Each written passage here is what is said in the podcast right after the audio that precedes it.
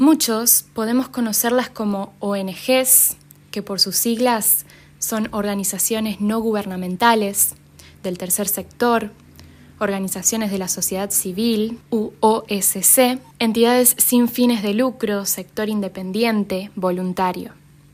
Estas organizaciones en general nacen por el interés de la gente o puede surgir por el interés de distintas empresas que tengan un objetivo particular, como ser un ámbito específico que esté entrelazado con su área, con el área de la empresa en cuestión.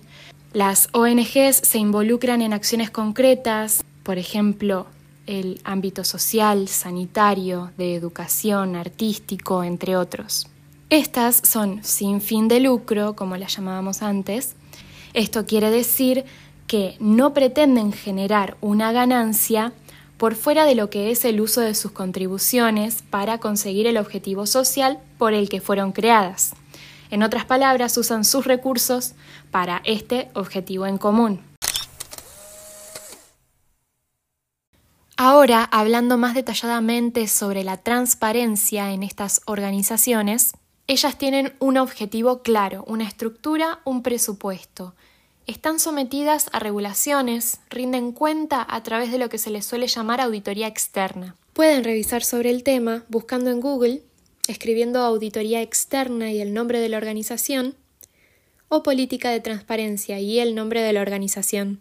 Mencionando una de las últimas características, las ONGs cuentan con mayor independencia al momento de poner en práctica su misión, porque si bien pueden recibir apoyo económico tanto de empresas como del Estado, estas no forman parte del sector público, de la estructura del Estado, ¿sí? A su vez, estas entidades suelen estar conformadas por un grupo de voluntarios que prestan sus conocimientos y tiempo, siempre por el logro en común que promueven en la organización.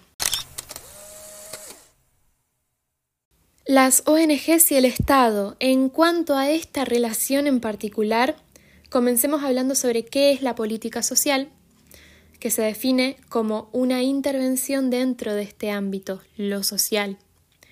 De una forma u otra, tanto el tercer sector como el Estado están interconectados por una razón bastante lógica, que sería el gobierno ofrece subsidios, comparten convenios, fijan las normas de funcionamiento que deben tener estas organizaciones.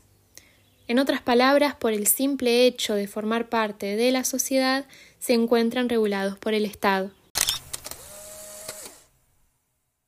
¿Qué cosas podría tener en cuenta a la hora de elegir una ONG donde participar?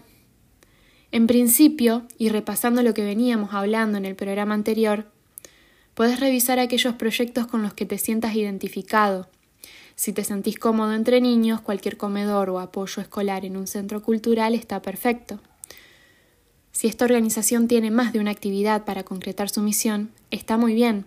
Esto te permite entonces focalizar más tu punto de acción y definir concretamente en qué vas a participar.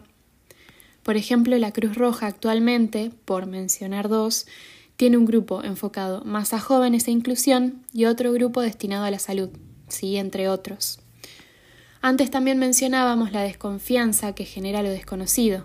Entonces, algo que da mucha confianza es el boca a boca, el hecho de que tus conocidos cuenten que participaron de un proyecto a nombre de una organización en particular.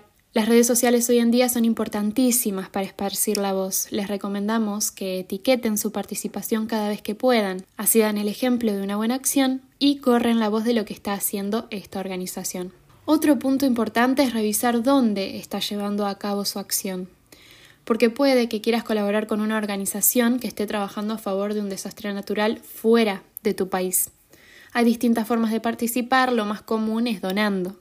Algo muy bueno, que es difícil de encontrar, es conocer el impacto que tiene tu colaboración en la causa. Es difícil en el sentido de que las organizaciones con más alcance suelen tener este tipo de propuestas, pero no las menos reconocidas, con menos recursos. A muchos nos gusta saber en términos generales cómo está ayudando mi colaboración. Hay, por ejemplo, medidores que muestran estas mismas organizaciones. Un ejemplo es donando esta suma de dinero, X cantidad, se plantarán 5 árboles a tu nombre. Lo básico en este mensaje sería, con tu donación de X o tu aporte en tal cosa, lográs esto. Un objetivo en particular. Es muy importante que la organización informe lo que hace y cómo lo hace. La transparencia que mencionamos antes también es un buen punto para considerar al momento de elegir dónde participar.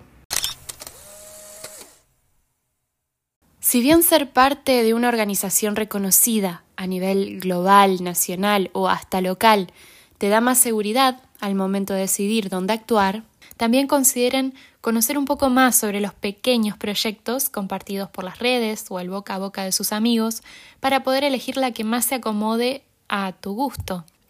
Además, porque día a día hay más proyectos gestándose que pueden estar pasando desapercibidos y tienen igual de ganas de ayudar que cualquier otra mil veces más reconocida. Hay que tener en cuenta que las ONGs son actores muy importantes en el desarrollo social y económico de nuestra sociedad. Una sociedad que tiene distintas necesidades y soluciones a una misma problemática. Para eso nació Captura de Cerca, para que las conozcas. Compartinos tus pensamientos sobre lo que hablamos hoy, no importa cuándo nos escuchaste. Ahora, si querés ser parte de los próximos programas, te consultamos. ¿Por qué es bueno ayudar? ¿Cómo podemos hacerlo? Puedes escribirnos a través de las redes o en el link de abajo en la descripción puedes encontrar también un apartado para mensajes. Gracias.